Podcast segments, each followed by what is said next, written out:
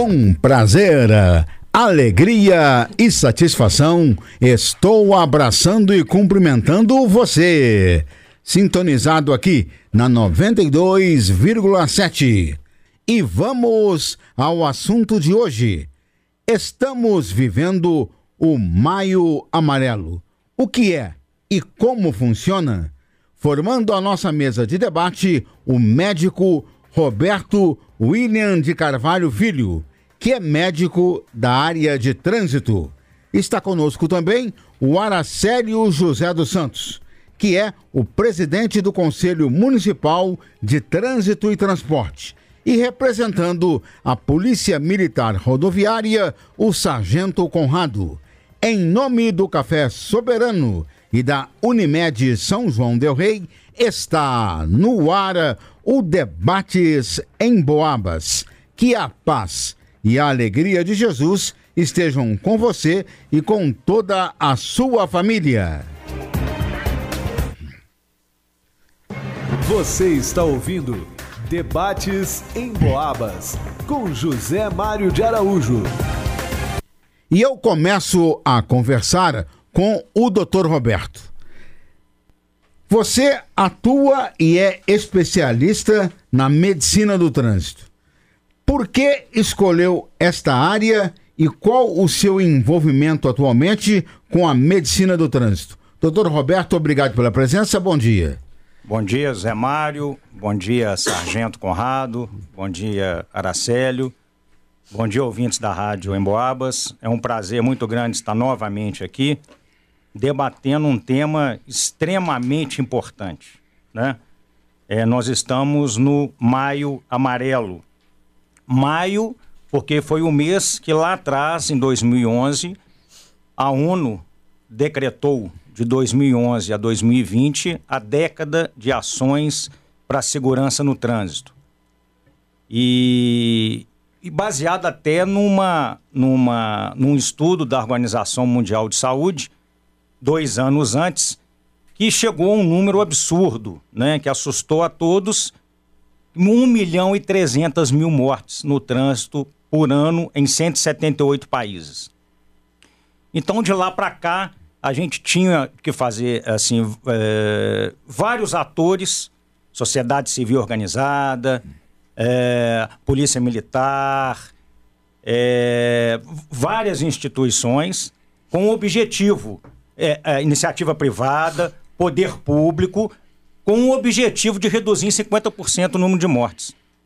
Isso não, é, não, não conseguimos ainda atingir a meta, tanto é que agora prorrogou mais 10 anos para tentar atingir essa meta. E o lema esse ano é Juntos sal, Salvamos Vidas, justamente isso, porque precisa de todos para conseguir esse objetivo. E a, é, a, sua pergunta em relação à medicina de tráfego, a medicina de tráfego hoje é uma especialidade médica, dentre as 50 e poucas especialidades, reconhecida pelo Conselho Federal de Medicina, Associação Médica Brasileira e a Comissão Nacional de Residência Médica. E essa história, Zé Mário, começou lá em 1960, onde teve um congresso de médicos legistas em Nova York, inclusive médicos legistas brasileiros e eles estavam assustados de, do tanto de trabalho que eles estavam tendo, ou seja, recebiam vítimas de acidente de trânsito, porque quando se morre no trânsito, morte violenta, vão para o ML. Então, como era um congresso de medicina legal, esses médicos legistas estavam assustados com o número de vítimas que estavam sendo atendidas. E eles resolveram, ainda naquele ano, em San Remo, na Itália, criar a Associação Internacional de Medicina de Acidente e de Tráfego. E em 63 teve o primeiro congresso da especialidade em Roma. Aqui no Brasil, tudo começou em 1980 em São Paulo com a fundação da Abramet, que é a Associação Brasileira de Medicina de Tráfego, onde congrega milhares de especialistas hoje em todo o Brasil. E a medicina de tráfego tem um trabalho amplo. Ela trabalha com a parte preventiva, em, tudo em relação. A, aliás, eu vou fazer um parênteses aqui: a gente não fala mais acidente de trânsito. A Associação Brasileira de Normas Técnicas mudou, porque acidente te remete a algo imprevisível, incontrolável, sem um nexo causal. Então nós falamos hoje sinistro de trânsito, porque tem um culpado. Não é imprevisível. 90% dos sinistros de trânsito no Brasil hoje são causados por falha humana. É o ser humano. Então a gente chama de sinistro. Então a medicina de tráfego veio para isso. A parte curativa que eu disse é o atendimento pré-hospitalar, lá no local da, da, do, da, do sinistro, o resgate, ou seja, é, o deslocamento é, do local do acidente até o hospital e, é, e quando chega ao hospital, deve ter equipes preparadas para atender o politraumatizado. Isso é o ideal. É ter um atendimento rápido na via, a pessoa que está atendendo ser capacitada para isso e quando chegar no hospital, o hospital ter porte e ter pessoas capacitadas para atender. Então, é, a, a, medicina de tráfego tem a parte curativa, tem a medicina de viagem, a medicina securitária e a medicina preventiva. Eu trabalho numa clínica credenciada pelo Detran, é, aqui na, na, em São João del Rei, né? onde a gente avalia os condutores, os candidatos a condutores. Então a gente faz uma avaliação, o exame não é exame de vista. É isso que a gente tem que mudar. As pessoas antigamente, e algumas hoje ainda acham que é exame de vista. Não é exame de vista. Né? Uma especialidade médica que tem residência médica, que tem pós-graduação, não pode falar que só vai lá para fazer um exame de vista. É um exame de aptidão física e mental. A pessoa ela é avaliada desde o momento em que ela pisa na clínica. Ela tem um questionário que ela responde, onde, onde não se pode omitir, onde não pode mentir, porque é crime, é um questionário. Então, artigo 299 do Código Penal, prestar declaração falsa para criar obrigação ou alterar fato que é juridicamente relevante. Então, é, é crime. Então, a pessoa não pode é, é, omitir a informação. Então, ela responde o questionário, ela, ela é avaliada, mede-se pressão, ouve o condutor. Então, é um exame médico.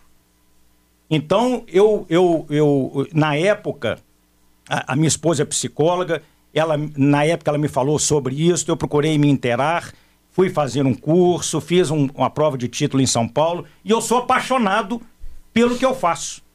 Tanto é que eu faço praticamente só isso. Eu me dedico quase exclusivamente com a medicina de tráfego. Então tem muita coisa interessante para se falar, tem muita coisa interessante para se fazer e a gente está conseguindo tirar da via temporariamente ou de forma definitiva, condutores que não, não poderiam estar dirigindo. E aí depois a gente pode conversar um pouco sobre o novo Código de Trânsito, que fala sobre validade de 10 anos, que eu, que eu, eu não concordo, porque tem muita coisa que acontece com o jovem nesse período de 10 anos que ele não poderia estar dirigindo e pode causar um acidente grave. Então a medicina de tráfego hoje é minha paixão e eu faço isso com muito carinho. Sargento Conrado, com relação ao trabalho da Polícia Militar Rodoviária. Vocês atuam basicamente só nas vias, só nas estradas, ou dentro da cidade também vocês podem atuar. Obrigado pela sua presença, um grande abraço. Ô José Mário, é, doutor Roberto, senhor Alacélio, é, muito bom dia aos ouvintes também. É, em nome da Polícia Militar Rodoviária eu agradeço né, o convite e a questão da fiscalização da Polícia Militar Rodoviária, ela, ela através de convênio com o DR, com o DENIT, é, com a DPRF, Departamento de Polícia Rodoviária Federal, a gente atua nas rodovias que não são delegadas. É, a gente, nós da Polícia Militar, a gente tem um princípio da universalidade. A gente pode atuar dentro do perímetro urbano. Só que a nossa principal função é atuar no policiamento rodoviário. No caso aqui, a gente tem duas rodovias nas regiões que são é, na região que são incumbidas a nós, que são da Polícia Rodoviária Federal, a fiscalização, que é a BR-265 e a BR-494. O restante de todas as rodovias estaduais, a gente é incumbido da fiscalização e atendimento de sinistro relativo às rodovias DR, que no caso é a MGC 383, que é daqui para Belo Horizonte, é, e todas as rodovias que dão acesso às várias cidades.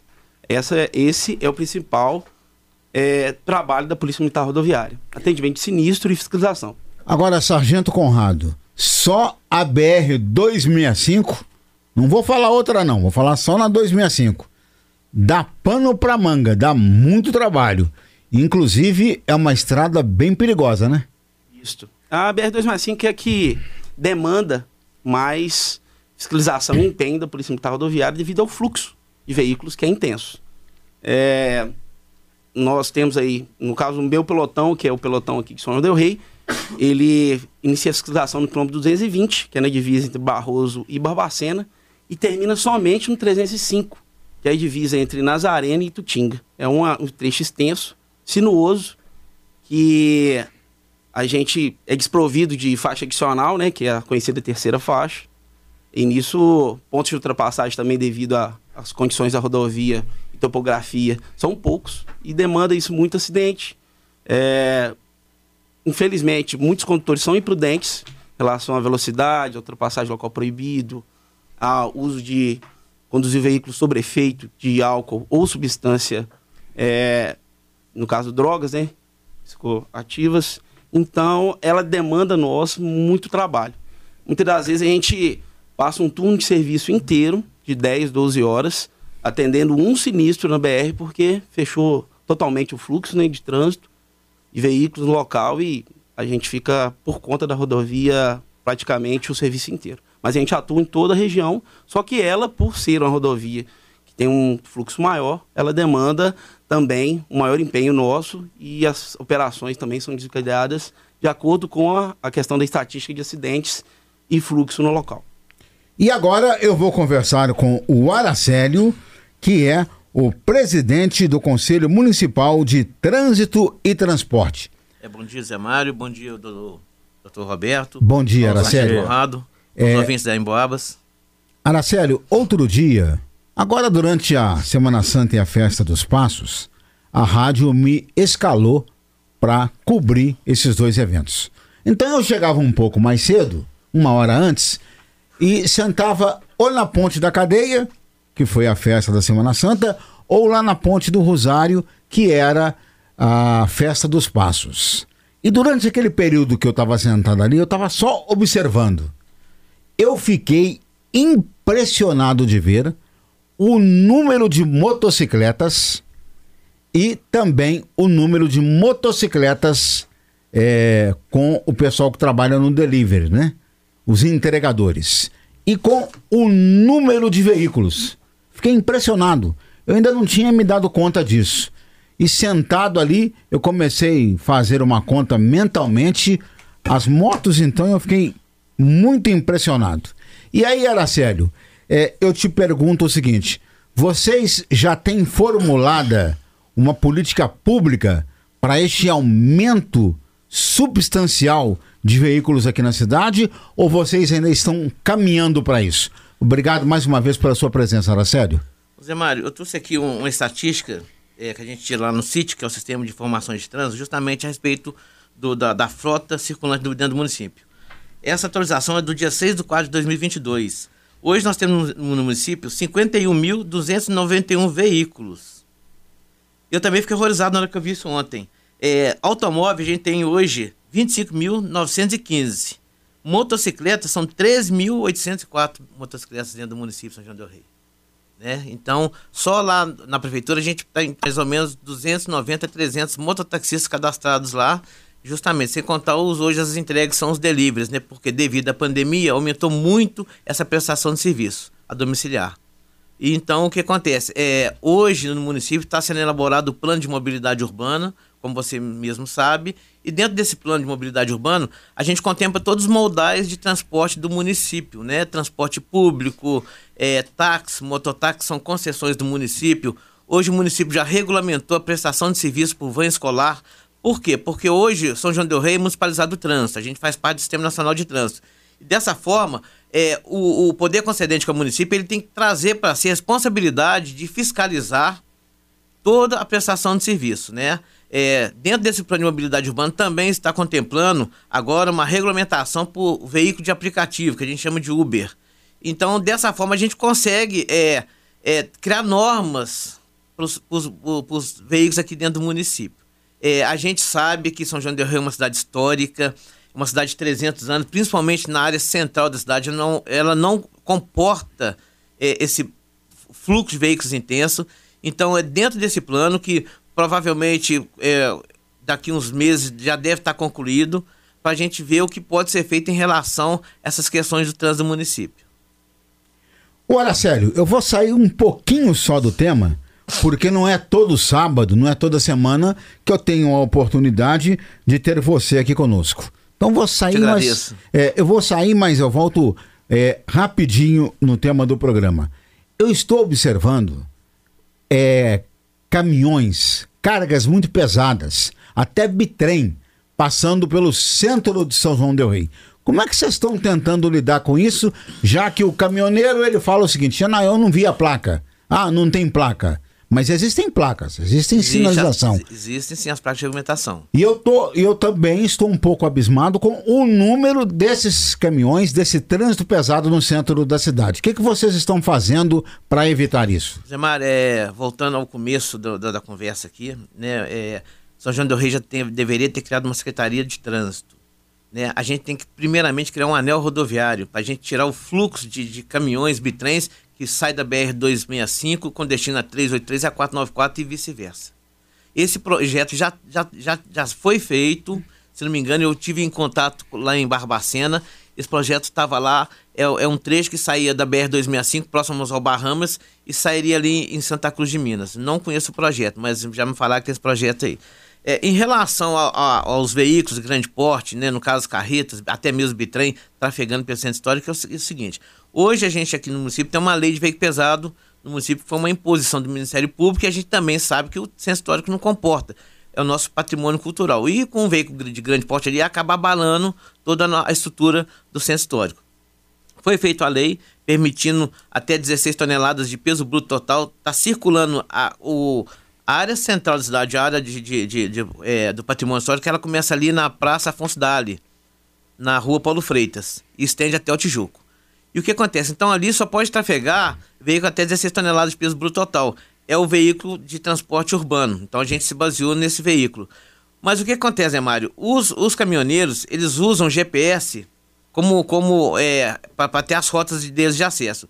E infelizmente ali na, na, na Castro, ali, no, se você olhar no Google Maps ali, ou no, no Maps ali, ali é, é, está BR. A BR. A BR ela pega ali da Leite Castro, Paulo Freitas, Avenida Presidente da Tancredo Neves, ela só termina no Largo Tamandaré. E quando você vem da Maria Barbosa, ali também a BR. E ali a BR, ela pega ali a Maria Barbosa, Rua São João, Praça da Biquinha, Eduardo Magalhães e Hermílio Alves. Então, por isso, eles se direcionam através do GPS. Ele é um motorista profissional. Ele, melhor do que ninguém, ele sabe que ele não pode usar o GPS como referência. Lógico, ele pode usar o GPS sim como referência, mas adentrando uma área urbana, ele tem que estar atento às placas de regulamentação. E as placas estão lá. É, então eles usam desse artifício de que se usou o GPS e, e muito assim, eu também eu, eu um caminhoneiro, ele não vai querer entrar no centro da cidade se ele conhecer. Ele não vai querer entrar. Então ele se, ele se baseia pelo GPS. Só que ali na Praça Afonso Dário tem uma placa de regulamentação Lá no final da lei de Castro, quando a pessoa vem da BR-494, da 380, tem todas as práticas de alimentação. Basta que ele tenha aquela visão difusa que a gente fala no trânsito, que ele consegue enxergar um pouco mais além da visão retilínea dele. Que aí ele vai se orientar melhor. Volto agora com o Dr. Roberto da Medicina de Trânsito. Doutor Roberto, o movimento Maio Amarelo, ele nasce com uma só proposta: chamar a atenção da sociedade para o alto índice de mortes e feridos no trânsito o mundo todo. E aí então a ONU ela criou uma década para falar sobre isso, sobre trânsito e os seus problemas e principalmente sobre acidentes. Mas a, a, essa década já terminou, né? Agora em 2010. 2020. 2020, perdão. Terminou em 2020 e não deu conta de resolver o problema. A coisa está igual ou está pior, o número de acidentes. O que, que você acha que a, a, a, ONU já prorrogou, né? A OMS já prorrogou, prorrogou inclusive, mais por mais 10 anos. O que, que você acha que está pegando tanto que não, não, o trabalho não foi exitoso? Olha, é o seguinte, só alguns dados aqui para o pessoal ter ideia do, de como a coisa é complicada. Então, como eu disse, hoje nós temos 1 milhão 350 mil mortes por ano em 178 países da ONU, né? O estudo que foi feito.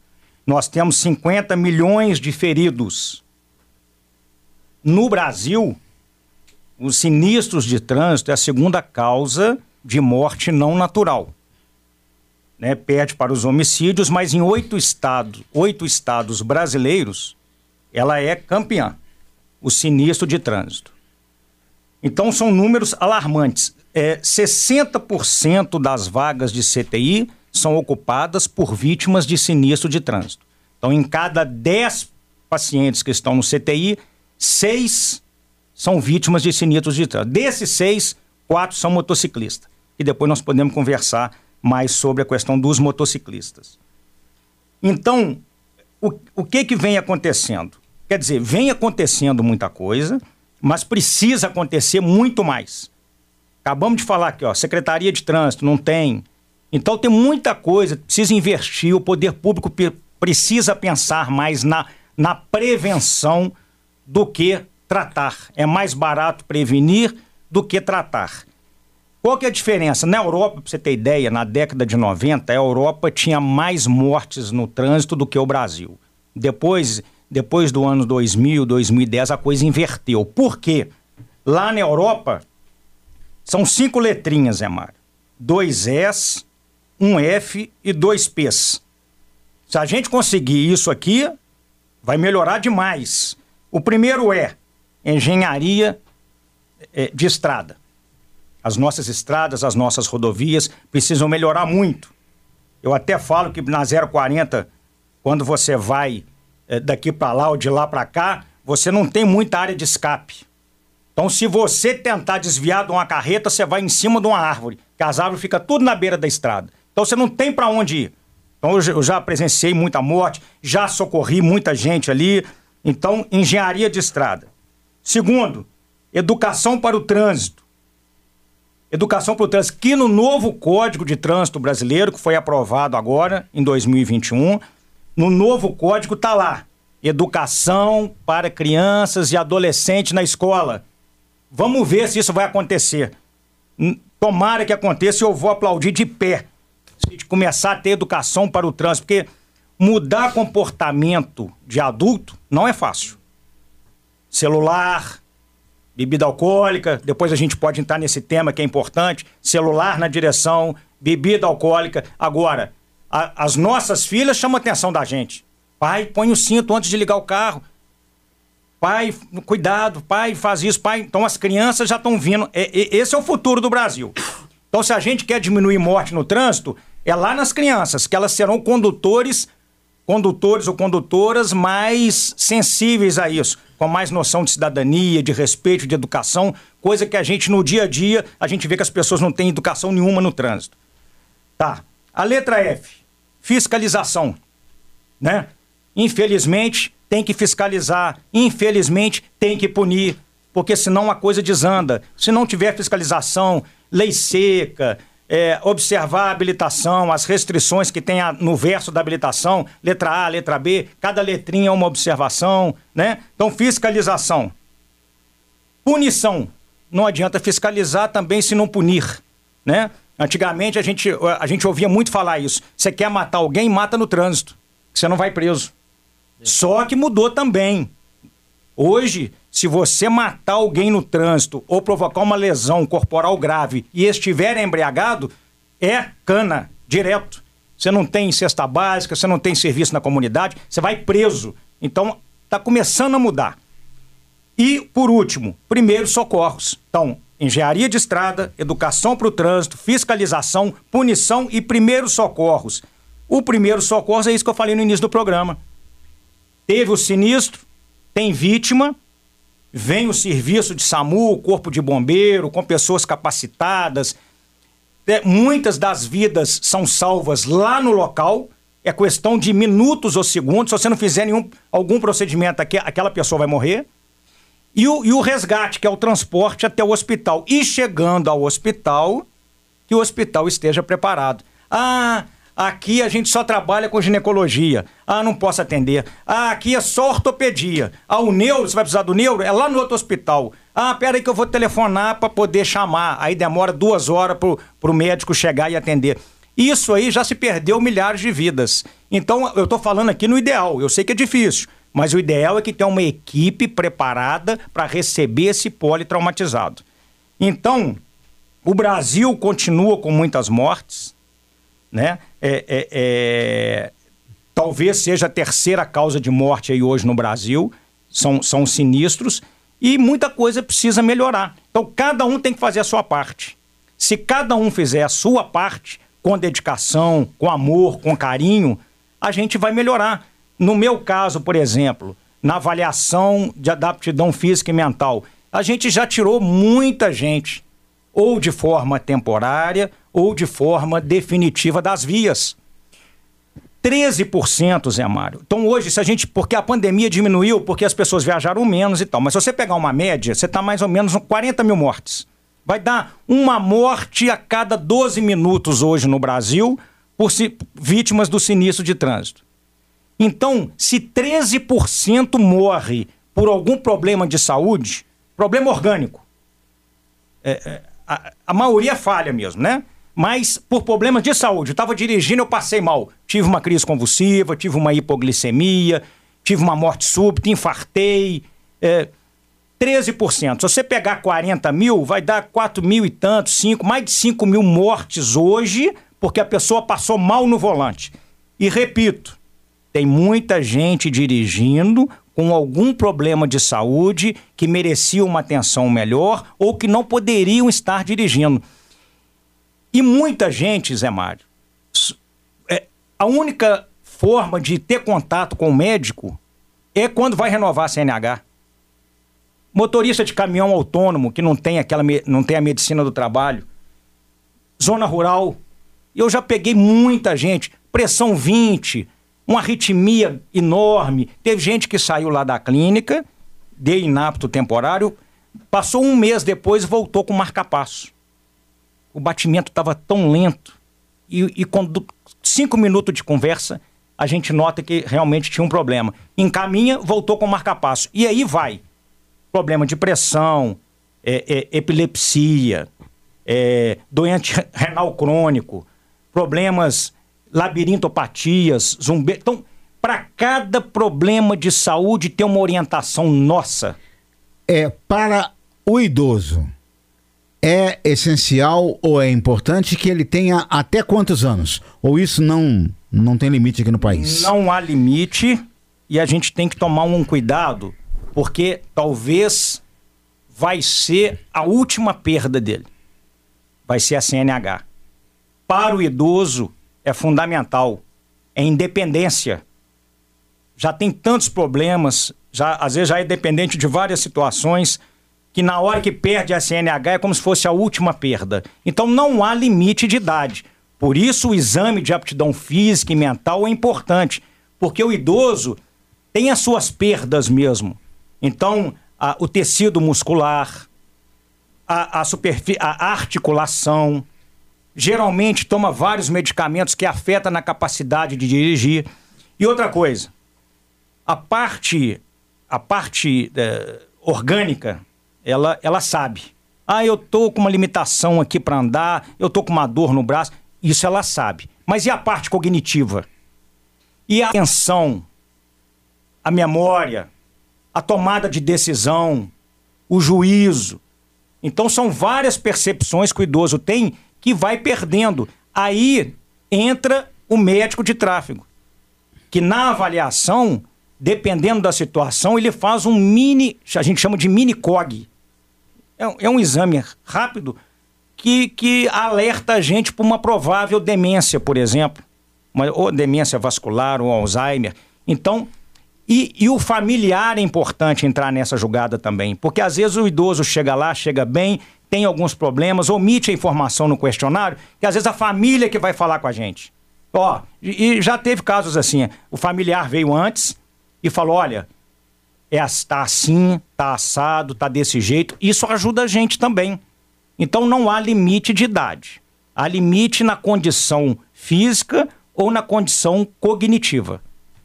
Nós vamos a um breve intervalo comercial e na volta o sargento Conrado vai falar sobre as ocorrências que são mais atendidas pela Polícia Militar Rodoviária. Você está ouvindo Debates em Boabas com José Mário de Araújo.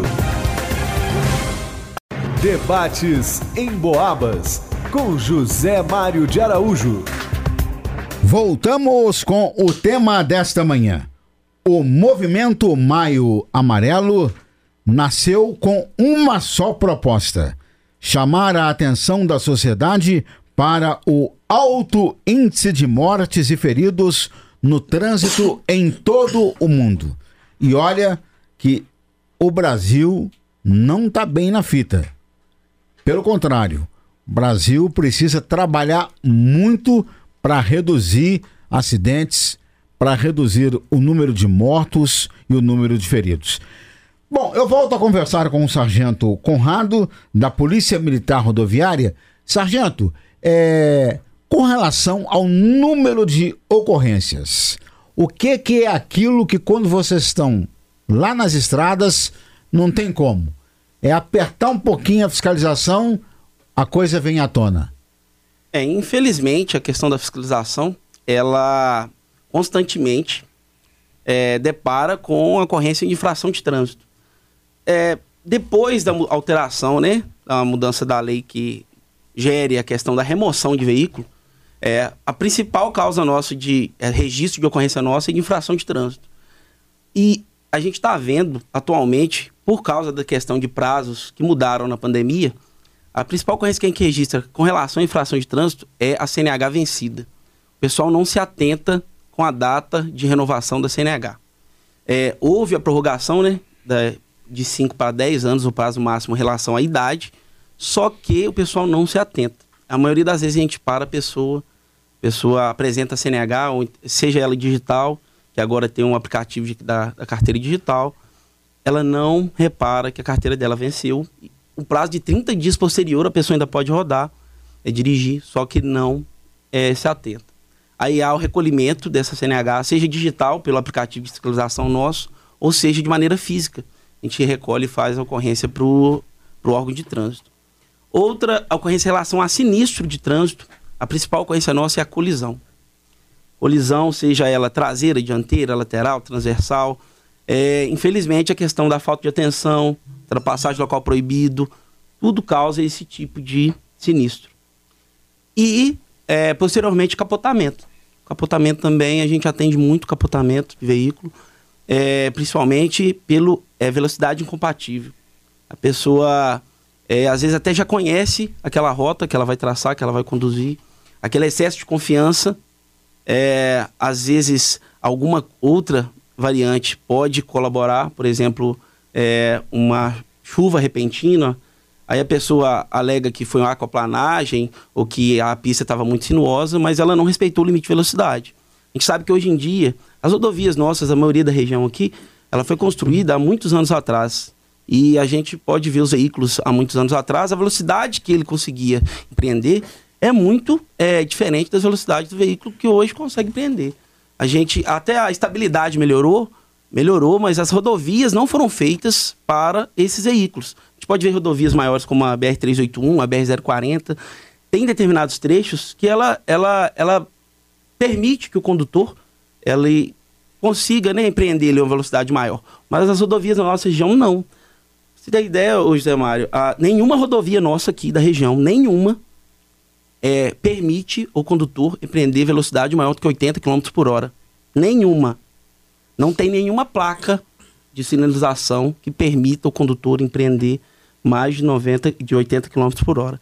Aí a gente vai fazer uma fiscalização. É, se os veículos é, automóveis, motocicletas tivessem o mesmo sistema dos veículos pesados, caminhões, que tem o, o cronotacógrafo, ele digital ou ele analógico, que é o disco né, de tacógrafo, é, os veículos pesados andando constantemente acima do limite de velocidade. Aí a gente fala que as rodovias elas é, estão é, precárias. Eu entendo também, a gente, A gente passa por DENIT, DR, todas as situações da rodovia. Quando tem buraco, a gente faz um documento, encaminha a rodovia tal, tal, no KM tal, tal, encontra-se de determinada maneira, nesse tanque de manutenção.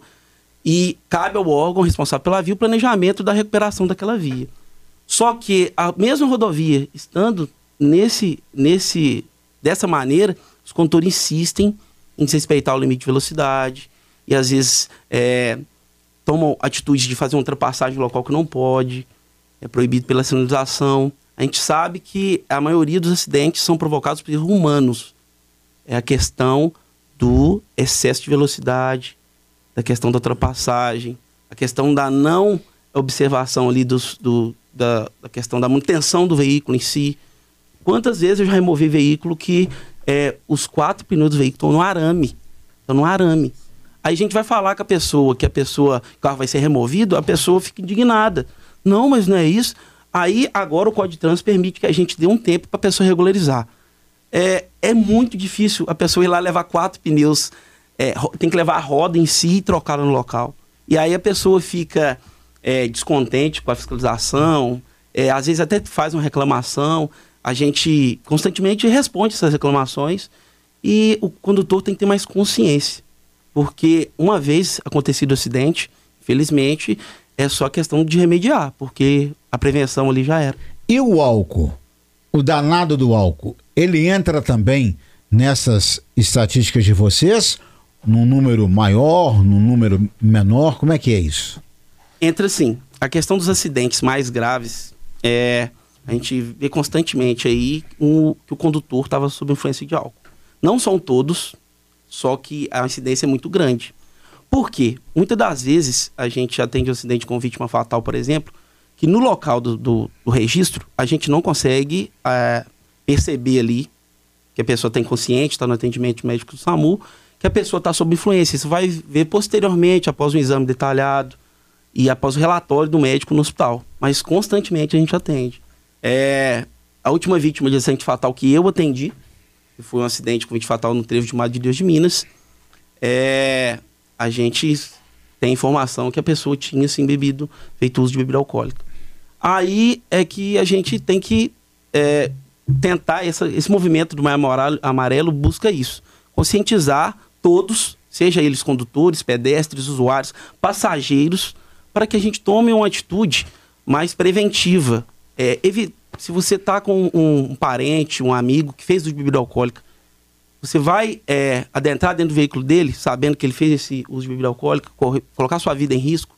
Você vai deixar que um ente querido seu saia da sua residência embriagado na direção do veículo automotor?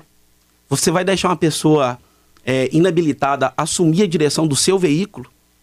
O que te pode trazer tanto perda de, de vida, ou se não, a questão administrativa e penal de entrega de direção à pessoa sem habilitação. É isso que a, o, a gente vem trazer essa mensagem, essa, esse, essa conscientização mesmo da população em geral, para a importância de cada um fazer o seu papel.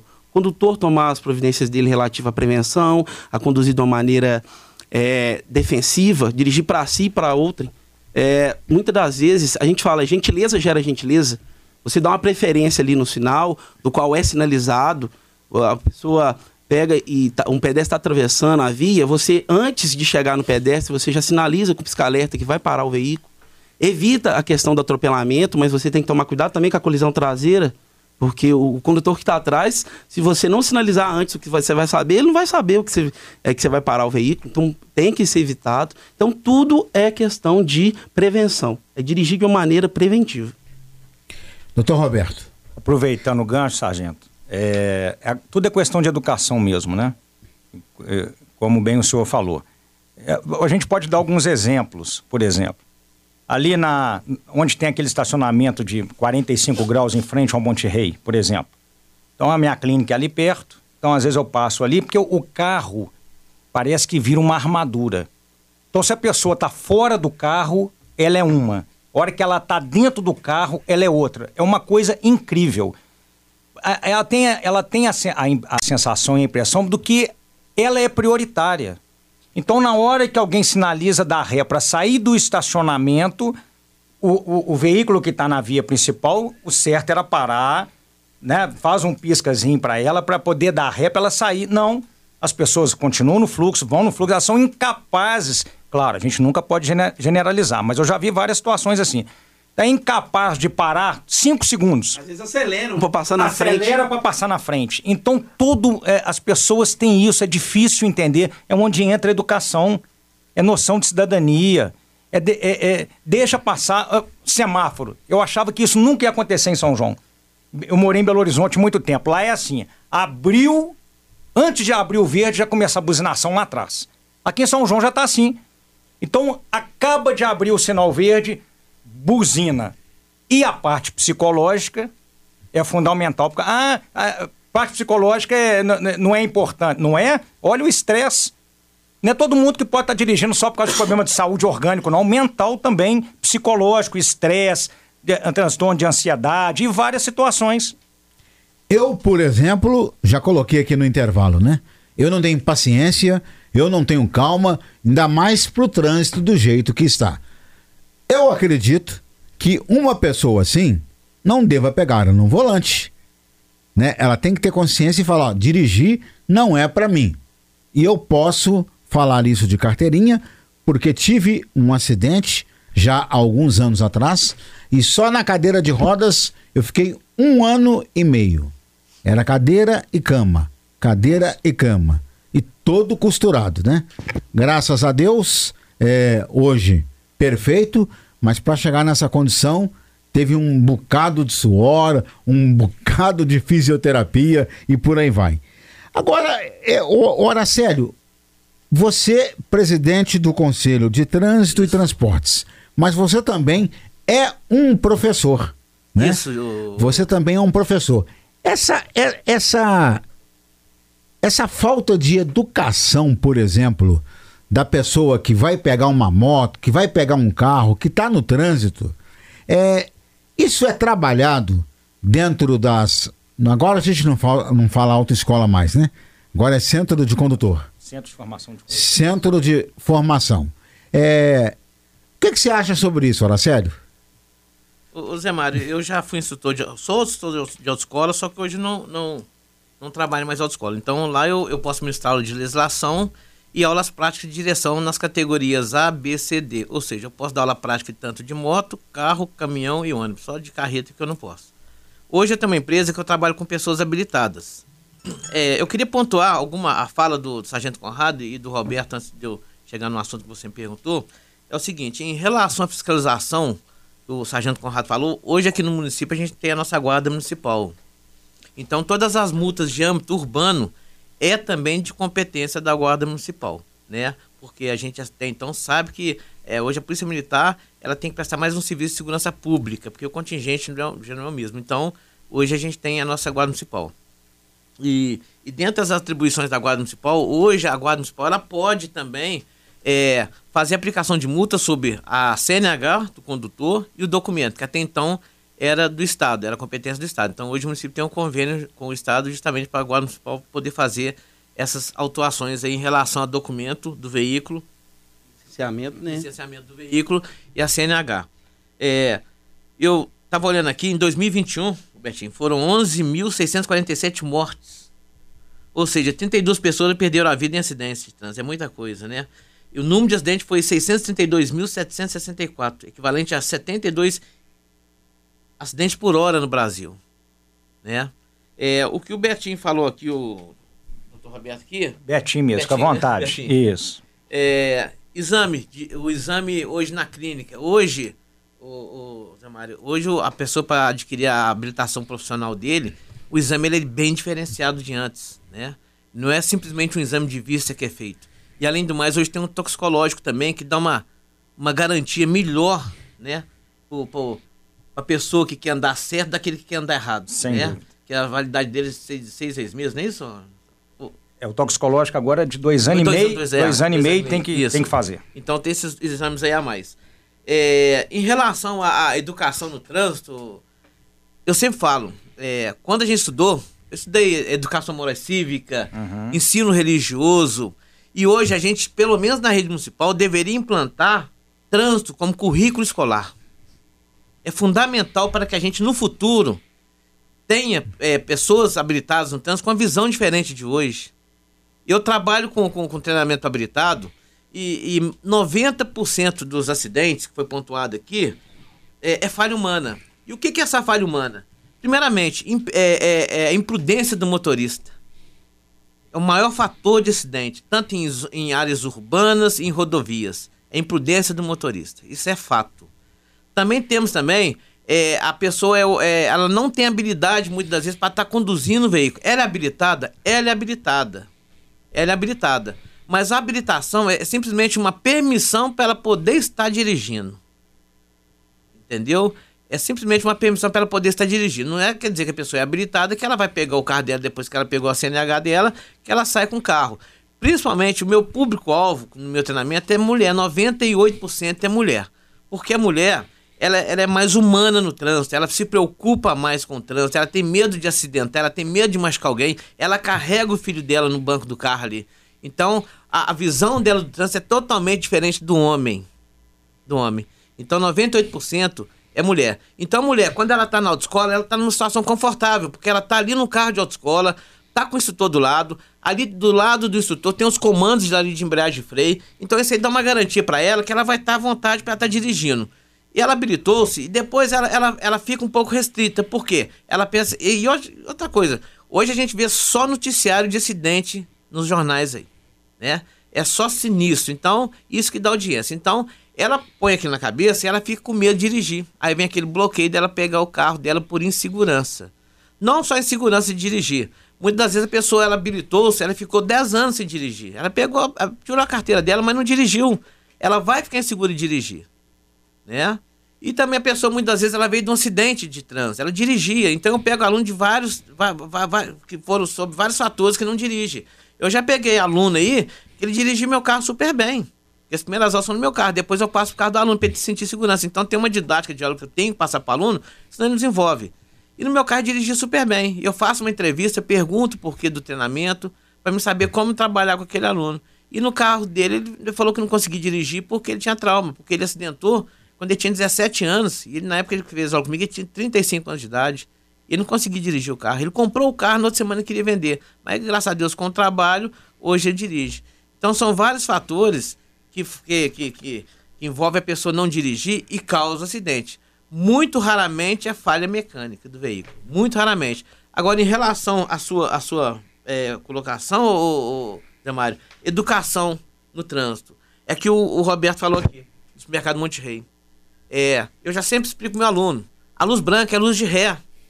Isso, isso também, ô Roberto, que você falou, da pessoa não, não, não dar chance da pessoa sair de uma vaga de estacionamento 45 graus, ela corre o risco da pessoa também não estar olhando a hora de sair bater na lateral do carro dela. Então eu já falo pro meu aluno, observou uma luz branca no carro, dá, dá, dê preferência. Porque além de você dar uma, dar uma condição de ele estar tá entrando na via, você vai ter uma direção defensiva. Você não corre o risco daquela pessoa não estar observando e bater no seu carro, porque o ângulo de visão dela quando ela está saindo do estacionamento de 45 graus é, é restrito.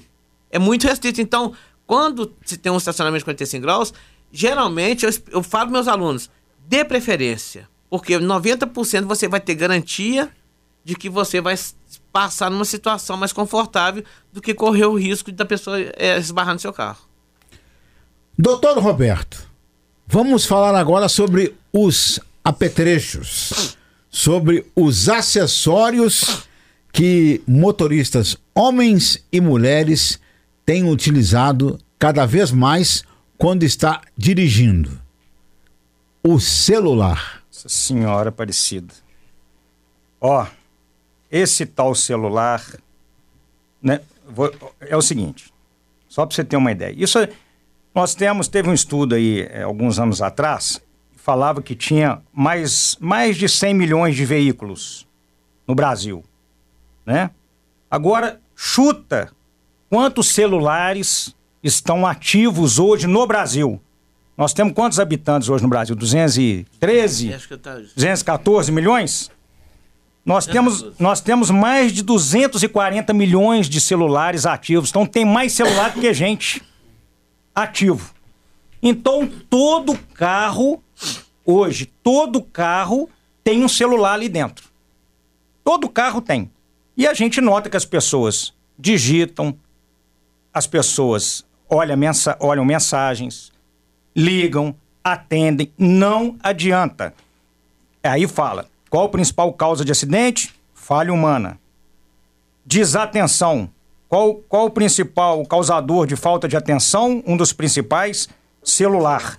Se você sintonizar o rádio, vai demorar mais ou menos 4 segundos, 4,5 segundos. Se você pegar o celular para atender, se você tiver 80 km por hora, você vai andar 100 metros totalmente às cegas.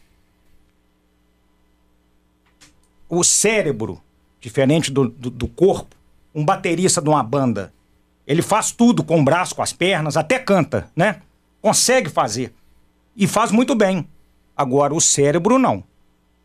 A gente tem, para a gente focar em alguma coisa, para a gente estar atento em alguma coisa, tem que ser só aquilo. Então, você está dirigindo o seu veículo. O seu cérebro tem que estar, sua atenção tem que estar para aquilo, para dirigir. No momento que você pega o celular, acabou. Você não consegue fazer as duas coisas como você toca uma bateria com os braços, com a perna e canta. Então, você pegou o celular, pronto, você já tem um risco enorme de atropelar alguém, de matar alguém ou de causar um ferimento grave em alguém. Teve um estudo no Canadá que digitar mensagem, olhar o celular, é quatro vezes mais perigoso do que dirigir embriagado. Esse é um estudo. Teve um outro estudo da Abramet que olhar celular, digitar mensagem, aumenta a chance de um acidente em 25%. E outro detalhe: na hora, aí viva a voz. Mesma coisa. Você coloca lá no Viva Ah, mas Viva Voz pode que eu tô com a mão no volante. Não pode. Na hora que você coloca no Viva Voz e vem uma conversa, é o, é o que eu te falei do foco. Você vai estar tá ligado muito naquela conversa. Você vai reagir àquela conversa. Você vai desfocar, você vai ficar nervoso, você vai gesticular dentro do carro, você vai brigar com quem está lá. Ou se a notícia é muito boa, você vai ficar feliz da vida, vai gritar, aumenta o volume do rádio. E aí você também vai andar desatento. E outra coisa, quando você desliga o celular, acabou a conversa. Você ainda fica algum tempinho ligado naquela conversa. E, e você está desatento. Você acha que não, mas você está desatento. Então, o celular hoje é um dos grandes causadores de acidente. E a gente sabe que já teve atropelamento, inclusive na cidade, por causa de a, a, acidente já, gente já morreu, gente já ficou muito grave porque o condutor usa celular e dirige. Então eu peço às pessoas para que na hora que entrar no veículo, se tivesse um sistema que fosse automático, seria ótimo. Mas eu peço às pessoas para desligar o celular, põe no silencioso, ligou, encosta o carro, para o carro e atende ou, ou, ou, ou retorna a chamada. Mas é o tal comportamento do adulto que é difícil de mudar. Esse novo código de trânsito é isso, é educação na escola, é os jovens, agora, quando habilitaram aos 18 anos, já vim com essa ideia. Eu não posso usar celular enquanto eu estou dirigindo. Eu tenho que pôr cinto de segurança na frente e atrás. Cinto de segurança diminui 90% o risco de lesão. No banco da frente, diminui em 45% a, a, a, chance de morte. E no banco de trás varia de 25% a 75%. E, tem, e as pessoas não usam cinto de segurança no banco de trás. Posso entrar na cadeirinha? Está no novo código de trânsito. Ia tirar. Ia flex, por incrível que pareça. Olha, aí a importância da Bramete. A Bramete foi no Congresso Nacional, lá durante um ano, um ano e meio toda semana, ajudou na parte técnica para os deputados, senadores, para ajudar justamente na elaboração do novo código, porque ia flexibilizar o uso das cadeirinhas. E quant, quantas mortes já foram evitadas pelo uso de. É, pelos, por esse sistema de contenção das crianças? E existe uma síndrome, chama Síndrome Pediátrica do Cinto de Segurança. É quando você coloca uma criança que não tem altura ou peso certo já no cinto. Então hoje, até os 10 anos de idade ou até 1,45m, tem que usar o sistema de contenção. Tem o bebê conforto, tem a cadeirinha e tem um assento de elevação para essas crianças maiores. Porque se você coloca uma criança menor com cinto, aí vem essa síndrome. Por quê? A faixa subabdominal, que tem que ser subabdominal, na criança pequena pega no abdômen. E a faixa transversal, que tem que passar aqui no tórax, nessa altura aqui do ombro, ela passa onde?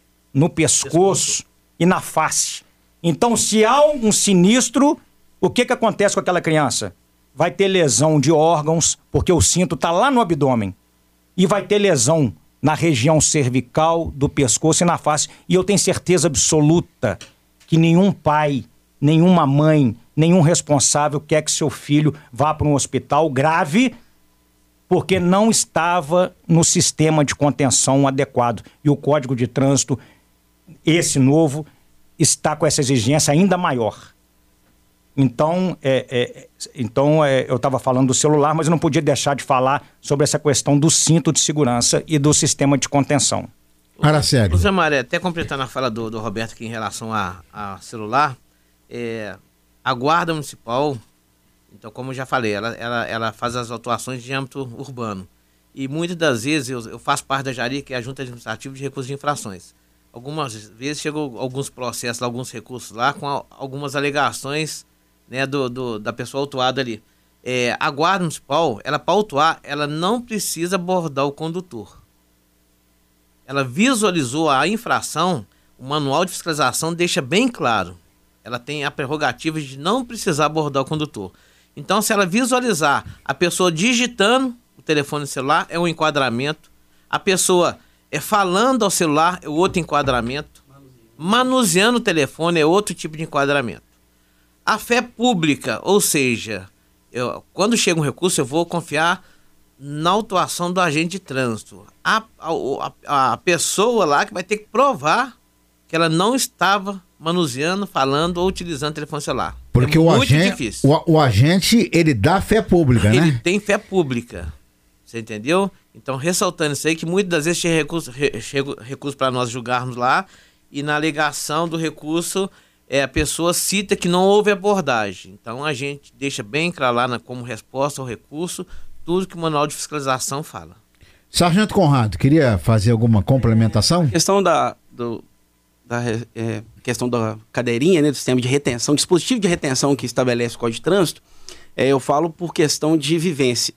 Eu já atendi acidente que um veículo, eu até lembro da, da marca modelo, um Toyota Corolla, houve uma colisão com outro veículo e o veículo desmanchou. O veículo desmanchou, não dava para ver que veículo que era. É, tinha uma criança com dispositivo de retenção adequado, devidamente, a criança não teve nada. Teve outro passageiro que estava sem cinto, sofreu ferimentos graves, foi encaminhado ao hospital, mas a criança não teve nada. Então eu falo, ah, nenhum pai, igual ele falou, nenhum pai, nenhum parente é, gostaria de ver o seu filho machucado. E às vezes, por questões, a gente vê muito isso no cotidiano, da criança chorar, não gostar, tudo é costume, tudo é a questão do hábito. Se ela estiver habituada desde criança, desde um ano de idade, bebê, porque aí tem a questão dos, dos tipos de sistema de retenção. É primeiro bebê conforto, depois a cadeirinha, depois o assento de elevação. Se ela estiver acostumada, é muito mais fácil do pai mantê-la ali. Ela vai entrar no carro, ela já vai pedir o pai, para afixar o dispositivo. Então, é, a importância desse dispositivo é muito grande. É, é, o nosso comandante aqui, o Tenente Belém da Polícia Militar Rodoviária, participou do seminário em Belo Horizonte é, relativo ao Maio Amarelo. Inclusive, ele estava viajando para lá. É, uma das causas que mais provoca ferimentos em relação ao acidente de trânsito é o condutor deixar de usar o cinto de segurança. É quantas vezes a gente não atende acidente de que o motorista é ejetado do veículo quando ele capota porque estava sem o cinto de segurança. Aí a pessoa vai falar, ah, mas se ele tivesse com cinto de segurança, ele pode ter muito dentro do veículo. O habitáculo do veículo ali tem toda uma engenharia ali para proteger a vida do condutor. É claro que nem todos os acidentes é, o habitáculo vai conseguir, porque há que se fazer uma, uma mensuração ali do tipo de acidente. Um carro bateu de frente com um Porsche a 100 km por hora, a 80 km por hora. É difícil. Agora, os tipos de acidentes que é, tem é, os testes, devido teste, tem até a pontuação do Latin Cap, que é, todos os veículos têm que passar para obter a certificação para ser é, comercializado no Brasil, ele envolve diversos tipos de testes. E isso salva vidas. Pessoa com cinto de segurança devidamente afixada ali, a chance dela se salvar, dela ter um ferimento menos grave é muito grande. Quando é ejetado, sargento, a chance de morte é muito maior. É, se você fizer uma pesquisa e olhar, todo mundo que foi ejetado do veículo porque não estava com cinto, a chance de morrer é muito grande. E outra coisa, é, é, é a, a, importância de usar o cinto na, na, na, no banco traseiro. Se você está com cinto no banco dianteiro e alguém está com sem cinto no banco traseiro, dependendo da velocidade que você estiver da colisão, a pessoa que está atrás ela vai como com um peso de um elefante para cima de você e você morre. Então não adianta nada você estar tá com cinto e quem está atrás não está. E o cinto de segurança, para você ver a importância desse cinto, o cinto de três pontos, ele foi criado, ele é um engenheiro sueco da Volvo, lá em 1959. E a Alemanha, na década de 80, considerou o cinto de segurança a invenção do século. Em 1980 alguma coisa. Por quê? O cinto de segurança, teve um estudo sobre isso, ele protege 100% de lesão no quadril. No quadril. 100%. Depois vem é, cabeças, é, coluna 60, cabeça 50, aí tórax 40 e pouco e abdômen 40. Mas quadril, ele chega próximo a 100%. Então, se você está com cinto de segurança, dependendo da velocidade que você está, é claro, a chance de você sobreviver é muito, grande. É muito grande. E aí vem um alerta para motociclista. Porque o motociclista não está nesse arcabouço ele não está com cinto de segurança. O para-choque é ele. Então, acidentes sinistros com motocicleta têm 14 vezes mais chances de morrer do que se tivesse dentro de um automóvel. Então, muito cuidado os motociclistas. Se você perguntar às vezes para o motorista de carro, lá na clínica eles falam: nunca me acidente, nunca machuquei. Nunca tive lesão. Bati uma vez, mas não me aconteceu nada. Eu nunca machuquei. Agora pergunta para os condutores de motocicleta. Você já caiu? Já sofreu algum sinistro? O índice é já. bem, mas... Três, quatro vezes, mas são apaixonados, não estou nada contra. Mas com prudência, com educação, né? Capacete, tudo direitinho, que aí evita, né? Então o motociclista tem que ter muita atenção. Nós vamos a um rápido intervalo comercial e já já voltamos. O que é o Maio Amarelo? É um movimento internacional de conscientização para a redução de acidentes de trânsito. O trânsito deve ser seguro para todos em qualquer situação. Você está ouvindo Debates em Boabas com José Mário de Araújo. Debates em Boabas, com José Mário de Araújo. Estamos vivendo o Maio Amarelo. O que é e como funciona? Estão aqui conosco o médico Roberto William de Carvalho. O doutor Roberto é médico de trânsito. Está conosco também o presidente do Conselho Municipal de Trânsito e Transportes, o Aracélio José dos Santos, e representando a Polícia Militar Rodoviária, o Sargento Conrado. Nós temos algumas participações pelo WhatsApp. Vamos primeiro ao Beto Neri. Beto, bom dia. José Mário de Araújo, bom dia, debatedores. Quem fala é Beto Neri. Em especial, bom dia, doutor Roberto aí. Zé Mário, eu queria fazer um comentário sobre o seguinte, sobre a questão das bicicletas, que obviamente são integrantes do, do trânsito também local aqui. Dificilmente você vê uma bicicleta é, respeitar o sinal de trânsito. O sujeito sempre passa direto, obviamente, quando o sinal está em vermelho. É, outro grande detalhe, aquela região ali do Quibon, os passeios largos, você vê sempre gente passando em cima, andando de bicicleta em cima do passeio até ocasionando algum tipo de acidente, o pessoal do comércio local ali, que sai do, do comércio tal. Enfim. E na minha humilde opinião é o seguinte, eu acho que é, é, é impossível ter um guarda em cada local, né?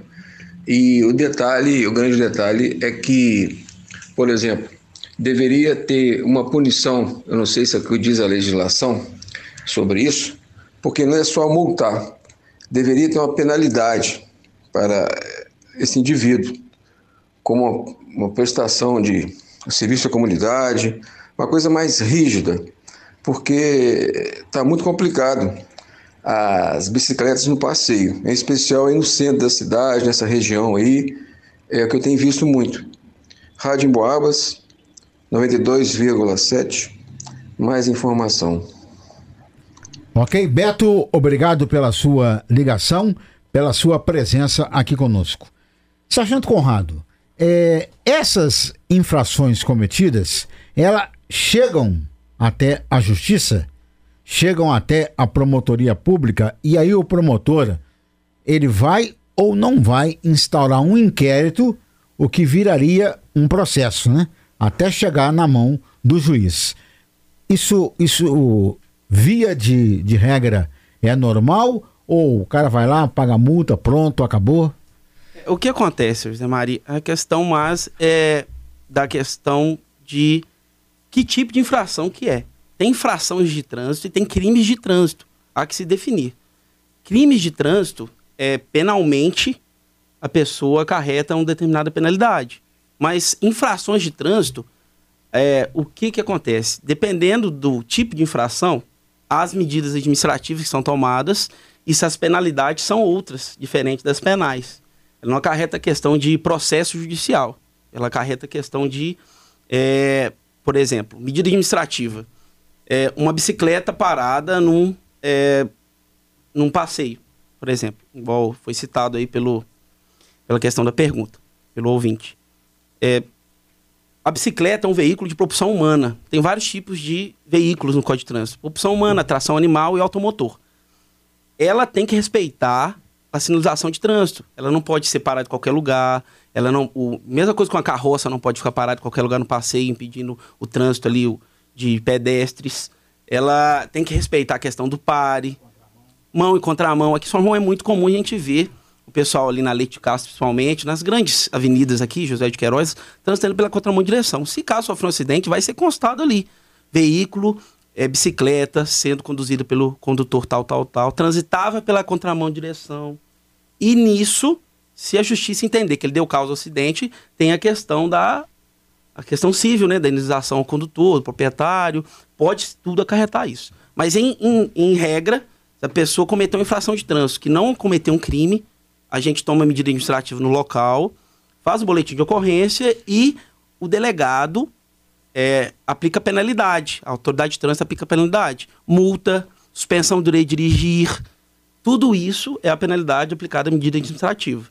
A penal é quando a pessoa comete um crime de trânsito. Por exemplo, entregue direção a uma pessoa sem habilitação, dirigir sem CNH causando perigo para o trânsito, por exemplo, uma pessoa sem CNH é, em alta velocidade, próxima à escola, fazendo malabarismo. É, isso tudo é crime de trânsito, dirigir sob influência de álcool. Agora, esse crime de trânsito, além da prisão da pessoa, ou dependendo da questão da, do, do tempo né, de, de de que a pena ela vai assinar um termo circunstanciado, vai ser conduzida para delegacia. Isso tudo acarreta processo judicial, ela vai responder um processo. Agora, a infração de trânsito administrativa, ela vai responder um procedimento. Ela é um procedimento, ela é autuada, vai chegar uma notificação no endereço dela, ela vai ser notificada no local do fato, ali vai se percorrer ali eh, o prazo recursal, aí ela vai explicar, ou se não, se não vencer esse prazo, aí vira multa. Mas isso, aí a multa vira uma penalidade. Mas há que distinguir a questão da medida administrativa do crime de trânsito. São diferentes. Aracélio, questão de bicicleta, que também é uma questão de trânsito. É muito complicado trabalhar com essa rapaziada aí, porque vira e mexe, o que a gente mais vê é o cara em cima da bicicleta e em cima do passeio. Porque se ele estiver andando e conduzindo a bicicleta, até aí tá tranquilo, né? não tem nenhum tipo de crime. Ele sentou na bicicleta e começou a andar, é um veículo como. Qualquer outro. Qualquer outro, né? Justamente. É a, a bicicleta é um veículo de propulsão humana. Né? Então, no, no, no, Código de Trânsito Brasileiro, deixa bem claro que a, a bicicleta tem que seguir toda a orientação de trânsito, né? conforme as resoluções aí. É, andar na, ciclovia, na ciclovia, na ciclofaixa. Se não tiver, andar no bordo da pista, mas sempre no sentido do, do, do, do trânsito. Se porventura ela estiver descendo ali a um ciclista Paulo Freitas, ela está na contramão direção. Né? É, eu não vou te falar com prioridade né, sobre a, as autuações em relação à bicicleta, mas existe a multa por CPF, né? acho que gira em torno de R$ 130,16, o, o Zé Mário. É, eu acho também que é, é, é mais um, um, um, problema educacional. Educacional, principalmente nessa área central aqui. Aqui na área central a gente não consegue fazer ciclovia ou ciclofaixa. Por, por quê? Uma que é, tem o Conselho de Patrimônio. Para você fazer uma ciclofaixa, você tem que pintar a faixa para dar legalidade na ciclofaixa. Certo? E o Conselho de Patrimônio nessa área que a gente não consegue fazer uma sinalização devido ao, ao patrimônio histórico aqui é, é, como te falando, então acho que vai, vai muito da conscientização né, do, do, do município no, no, no, nos órgãos competentes para fazer uma briga educativa em relação ao ciclista, né? É prevenção para eles próprios aí, já trafegando aí no, no trânsito aí. Ora, sério, com relação ao Conselho do Patrimônio, parece que agora as coisas estão se encaixando, estão indo bem mais rápidas. Talvez a partir daí compense o Conselho de Trânsito é, tentar novamente, né, conversar com o Conselho do Patrimônio, Patrimônio. Histórico. Bem, Roberto, alguém me disse que junto ao INSS, ganhando benefício, né, recebendo o seu salário, que o número de pessoas atingidas por carros, motos e mesmo os condutores, o motorista, o número de beneficiários é muito grande. É por aí? É por aí mesmo. É enorme. É, o, o, Brasil tem um custo elevadíssimo. É, dá mais de 120, 130 mil internações pelo SUS por ano. E a, e a quantidade de sequelados permanente ou temporário é muito grande. Sequelas permanentes é mais de 120 mil todo ano é, gente que fica paraplégico ou tetraplégico é mais de 4 mil por ano. Então, isso tem um custo social muito grande para a família, né? Geralmente, se você for olhar estatisticamente, o Araceli estava falando mais, mais atrás um pouquinho sobre mulheres, né? É, tem um instinto materno também que, que, que, que contribui, né? E estatisticamente a gente vê que a, é, quem morre no trânsito? homem e a faixa etária 40 anos, alguma coisa para mais, alguma coisa para menos, jovem, na idade produtiva, né? Porque o jovem são tem duas coisas aí que levam o jovem para a morte no trânsito: ousadia e álcool. Ainda é bonito para o jovem, para alguns jovens, claro, tudo que a gente fala aqui a gente não generaliza. Ousadia e álcool. Então, ainda é bonito para algumas pessoas beber e sair dirigindo, né? É, é, é bonito para os outros. Então, isso está matando o jovem. E aí cai nisso, né? O INSS está abarrotado aí de, de, de gente, né? Aposentado por invalidez. Então, sequela no trânsito é uma coisa no dia a dia. Todo dia. Durante esse programa aqui, ó, várias pessoas sofreram um acidente e várias pessoas ficarão incapacitadas permanentemente. Infelizmente. Por isso que o maio amarelo é importante. Então tem que ser de janeiro a dezembro amarelo. De atenção, cuidado, que as pessoas estão morrendo, continuam morrendo. É uma epidemia. A Organização Mundial da Saúde considerou acidente, acidente de trânsito na época, hoje sinistro, uma doença. E até hoje a epidemia está aqui. Covid, pandemia, Covid está melhorando, graças a Deus, mas os sinistros, as mortes no trânsito continuarão. E depende de nós. Juntos, ao lema aí, ó. Juntos salvamos vidas. Juntos quem? Todo mundo. Senão a coisa não anda. Vou trazer aqui uma informação que é de arrepiar os cabelos.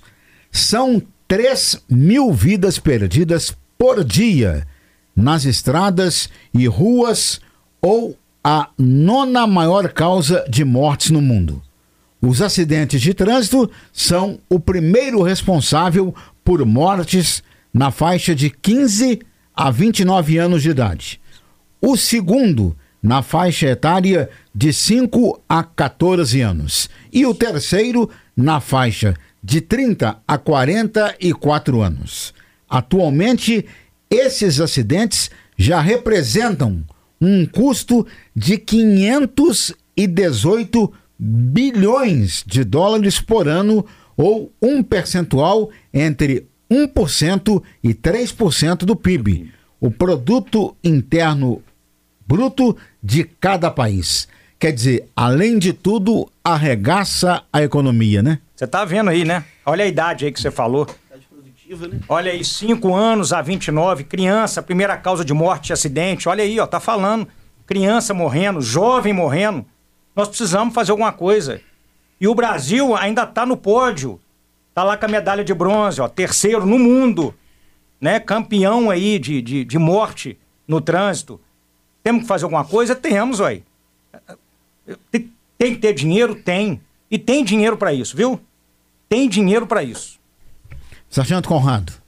Eu queria só, Mário, queria é, é, apresentar um dado aqui, que foi demonstrado lá no seminário é, Amarelo, em Belo Horizonte. É, na questão de 2019, nós tivemos de vítimas fatais em todas as rodovias que a Polícia Militar Rodoviária é, ela é responsável pela fiscalização, nós tivemos 1.122 mortes em todo o ano de 2019. Em 2020, devido à pandemia, esse número caiu para 995, porque reduziu muito o tráfego em todas as rodovias. Em 2021 já aumentou 7% em relação a 2020, porque voltou-se um pouco à normalidade, a pessoa já foi, é, o tráfego já voltou a melhorar e esse ano, é, voltando à questão da vacinação, a vida voltando ao cotidiano, a tendência é aumentar. Quer dizer, aumentou 7% de 2020 para 2021, questão de vítimas fatais. Em relação ao número de acidentes, ao contrário, em 2019 nós tivemos com vítimas, seja ferimentos leves, graves ou fatais, é, 22.519 acidentes. E em 2021, em 2020 a gente teve a queda pra, de 2%, foi para 19.554, caiu 2%. Isso em, em ano de pandemia. A pandemia estava no auge. E esse ano, nós, é, em 2021, nós tivemos 18.173. Então, quer dizer, a questão da vítima fatal, com a quantidade de acidentes com vítimas, ela não acompanha, devido à questão da gravidade. Num ano, pode ter tido menos acidentes, só que com acidentes mais graves, que provocaram mais mortes, e no outro ano, de ter mais acidentes, contudo, é, os acidentes provocaram menos é, mortes. Então, é, é, é para a gente é, visualizar a questão do quão é importante a questão preventiva. Prevenir em vez de remediar. O que o Dr. Roberto falou aqui sobre é, fazer durante o ano inteiro né, a campanha de trânsito, mas então, mas essa resolução do CONTRAN aqui, o, a resolução 871 de 13 de, de setembro de 2021, ela já, fa, já passa todo o cronograma aqui, não somente do mês de maio, mas como do ano inteiro. Só que é, cabe ao, ao município, ao Estado, à União, é, fazer que se cumpra né, essas determinações do CONTRAN. Né? Não é só finalizou o mês de maio amarelo, acabou, acabou as campanhas. Né? O, o, o trânsito continua, os acidentes continuam, as vítimas continuam, né? Então é um trabalho árduo que tem que ser feito rotineiramente, todo dia, não somente todo mês, mas é todo santo dia. Igual pra a conscientização, dengue, né? Justamente, para conscientizar que o trânsito mata. É, eu tenho uma casa em Boabas. É, sábado retrasado teve uma cavalgada lá em prol do menino. Ele se acidentou de moto. Hoje ele está na cama, não anda, infelizmente só mexe os olhos lá devido a um acidente de, de moto. Então a gente vê a gravidade que é. Uma mãe, de um pai, tá cuidando de uma pessoa ali na cama ali, Nossa. né? Num estado é desse ali. É triste. Né? É complicado. E outra coisa, pegar o gancho do Araceli sobre moto, o novo Código de Trânsito Brasileiro também mudou a idade, né? De quem está na garupa. Antes era 7, agora é 10. Então, é acima de 10 anos que pode andar na garupa da moto. 7, 8, 6, 5, não pode. Justamente por causa disso aí. E o, o Zé Maria, o Conselho Municipal de Transporte, é, a gente vai enviar ofício ao Poder Executivo que, que regulamente a prestação de serviço de motofrete aqui no município porque o mototáxi é uma concessão do município. Mas como a gente regulamentou a prestação de serviço de van escolar no, no, é, no transporte privado de van escolar, a gente também vai solicitar ao município que se tome providência, porque a gente vê diariamente aí os motofretistas aí sem nenhuma segurança para estar tá transitando. Né? Então a gente primeiramente faz um trabalho educativo com ele, que muitas vezes Zé Maria estão trabalhando ali, eu não vou culpar eles não. Eles têm que ganhar o dinheiro deles ali, emprego está difícil, mas o município até então ele pode orientar como que é o procedimento. Ele tem que ter no mínimo uma placa vermelha na moto. Hoje é placa cinza. A, a CNH dele tem que ser remunerada. Ele tem, que ter, ele, ele tem que ter um custo específico para estar tá conduzindo a moto frete. A moto tem que ter, ela tem que estar tá qualificada para aquele tipo de serviço ali. Então a gente, eu vou sugerir ao município que se faça juntamente, a, a, a, superintendência que eu trabalho, juntamente com a Guarda Municipal, que se faça uma campanha em relação aos motofretistas do município aqui.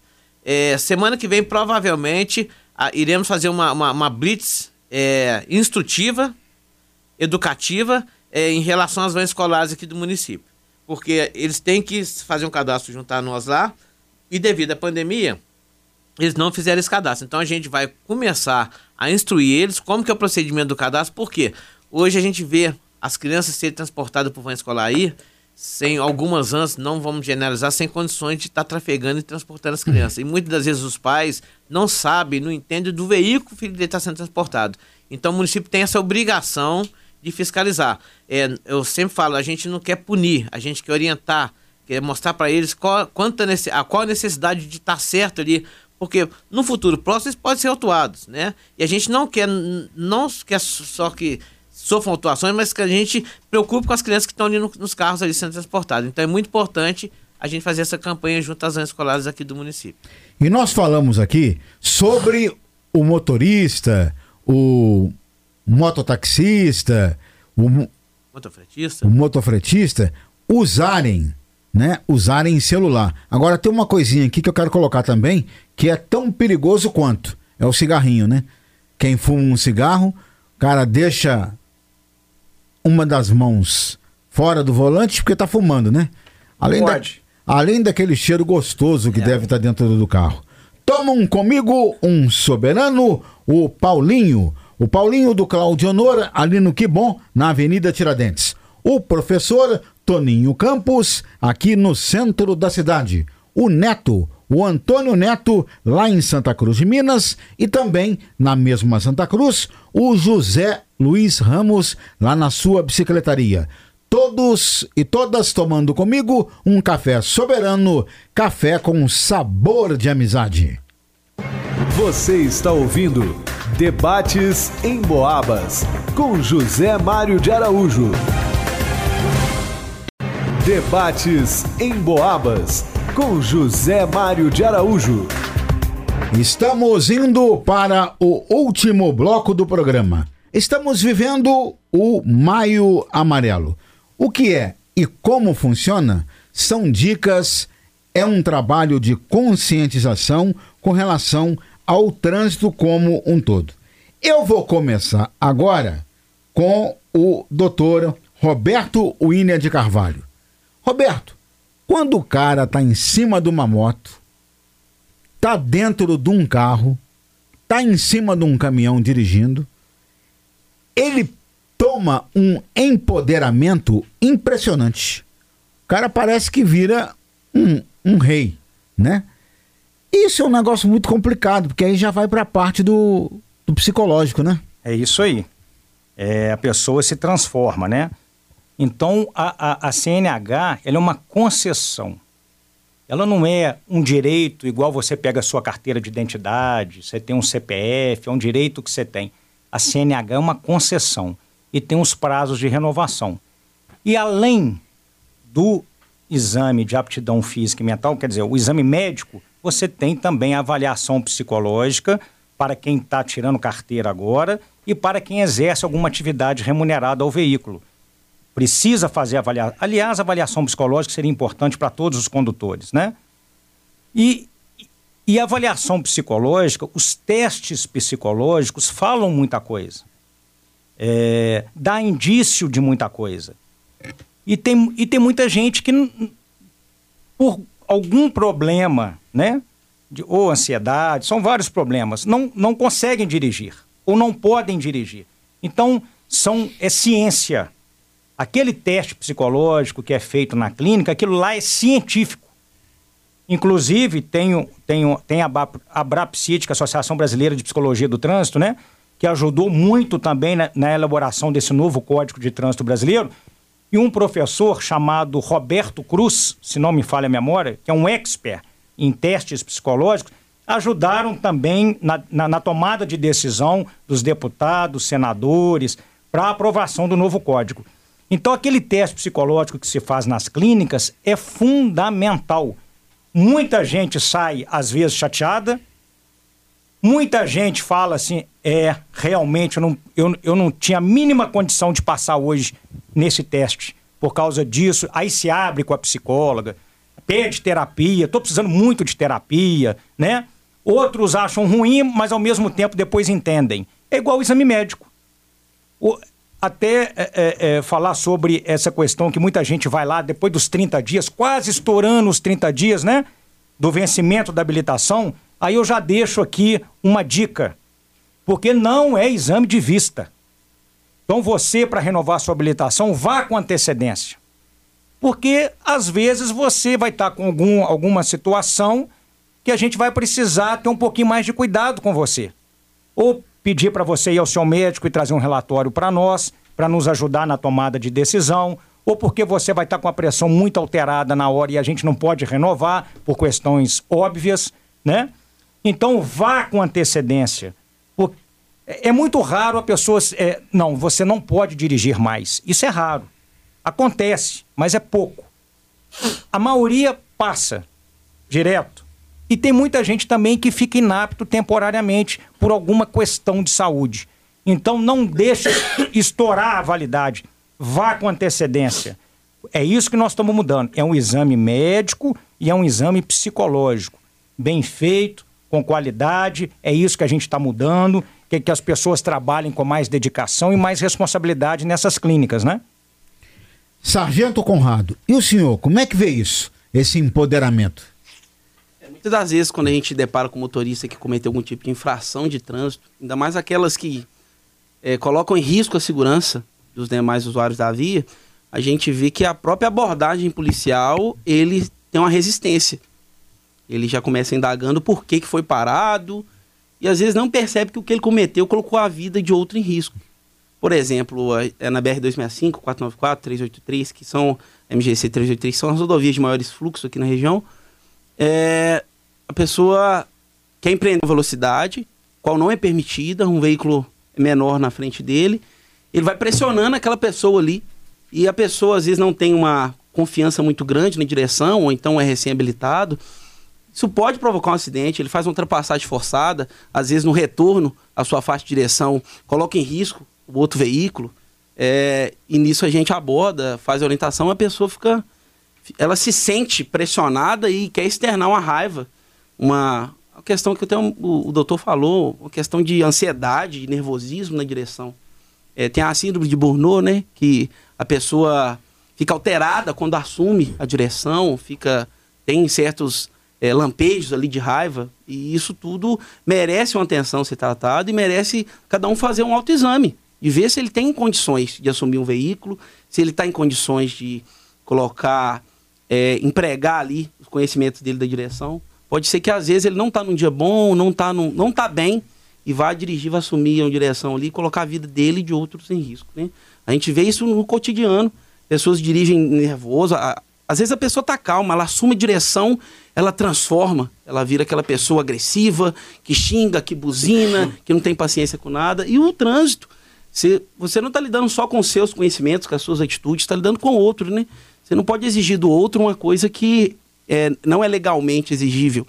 Você tem que ter paciência, a pessoa deu seta, você tem que dar seta com 20 metros antes de fazer uma conversão.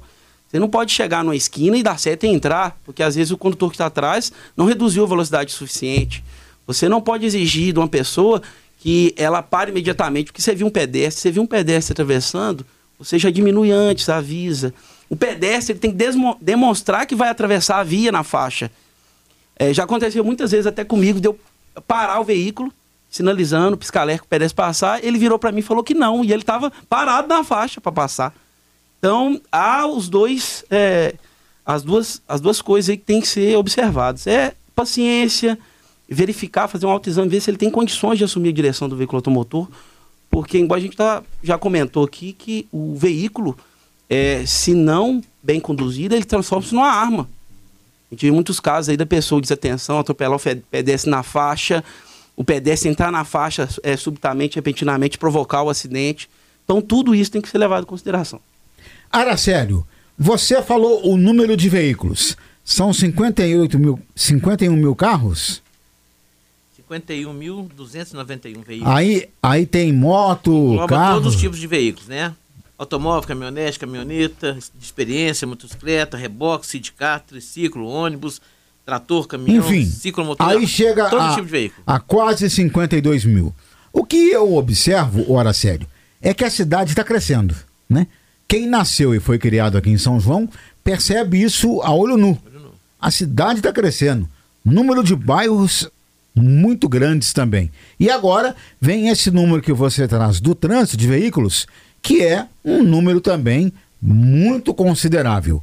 Você pensa, é, como presidente do Conselho Municipal de Trânsito e Transporte, é, conversar com a Prefeitura, com a Câmara Municipal, com a Polícia Civil, Polícia Rodoviária, Polícia Militar, para a criação, por exemplo, de um plano diretor para o trânsito? Ou esse plano já existe?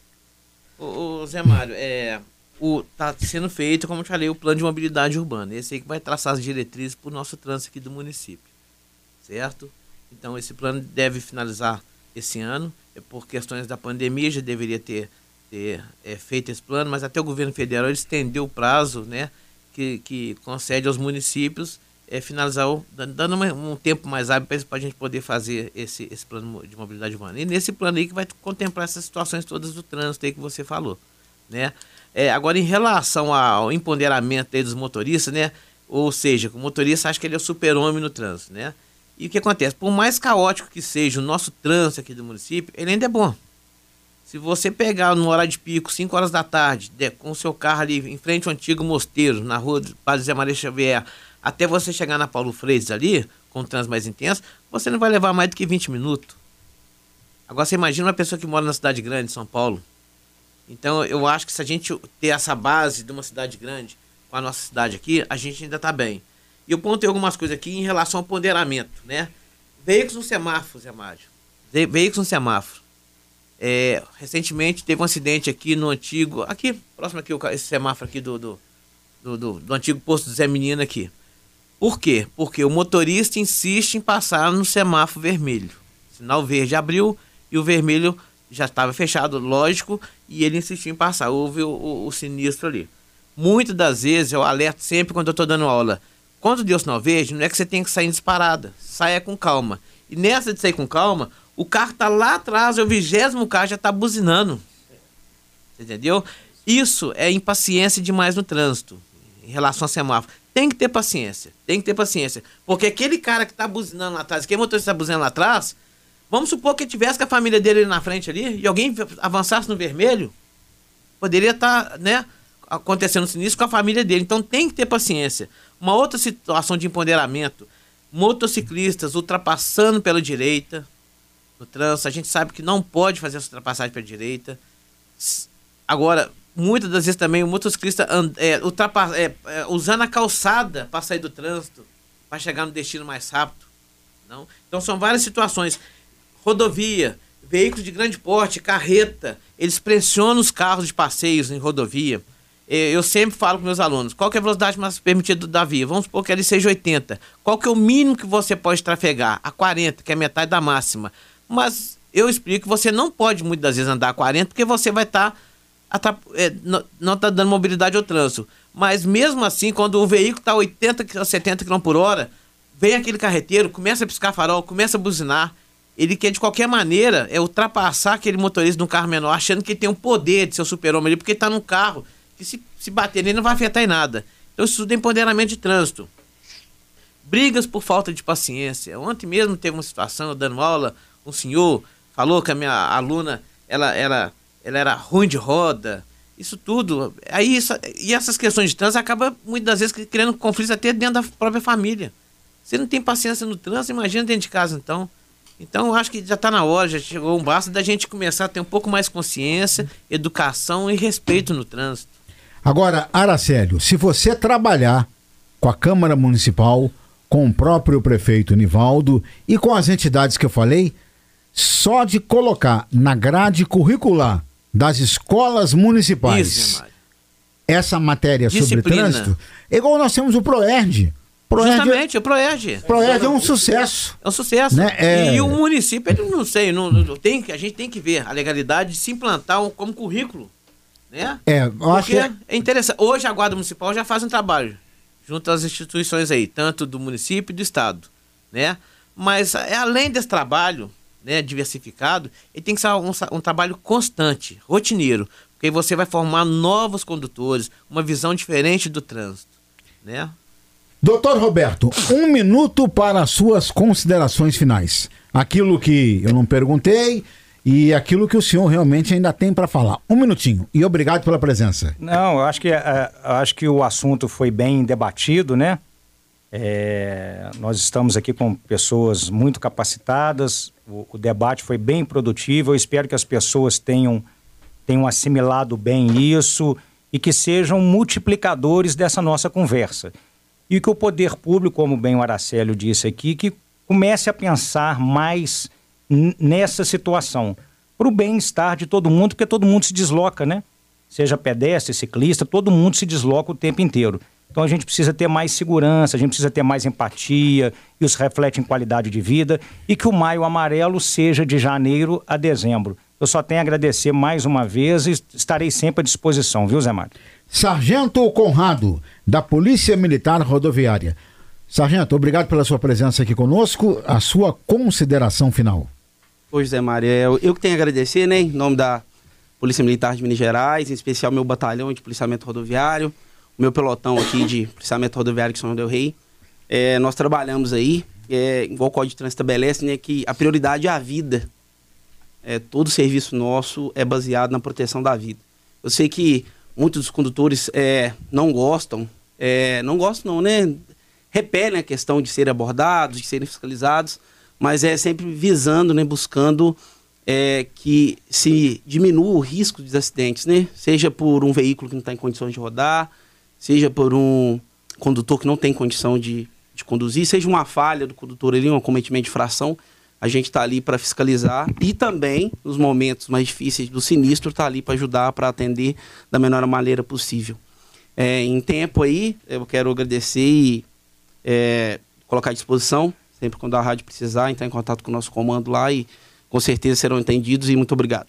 Aracélio, um minutinho também para sua consideração final e obrigado pela presença. José Maria, em primeira mão, eu queria te agradecer essa oportunidade, juntamente com o doutor Roberto e o sargento Conrado aqui, de explanar sobre o trânsito aqui, do, não só do nosso município, né, mas como de todo o país e o mundo, né, que o Maio Amarelo é, é uma, é uma ação mundial, né, o- então eu gostaria de agradecer e falar que é, não somente o Maio Amarelo, o Maio Amarelo é um maio que divulga mais o trabalho que envolve o trânsito, mas como diz a resolução do CONTRAN 871, é o ano inteiro, não para aqui, não para nesse mês, né? Então a gente tem que é, conscientizar aos motoristas que tenham mais paciência no trânsito, sejam mais prudentes, tenham uma direção defensiva, porque o maior causador de acidente é humano, não é mecânico. E, a e o maior causador humano desse acidente é a imprudência do motorista. Então a gente deixa esse alerta aí, porque muitas das vezes um acidente aí pode ser irreversível para aquela pessoa. Então eu queria alertar sobre essa questão do trânsito aí. Nós ficamos por aqui. Trabalhou comigo na Central Técnica a Isabela de Castro. Para todos vocês, um bom dia, uma boa tarde e um bom final de semana.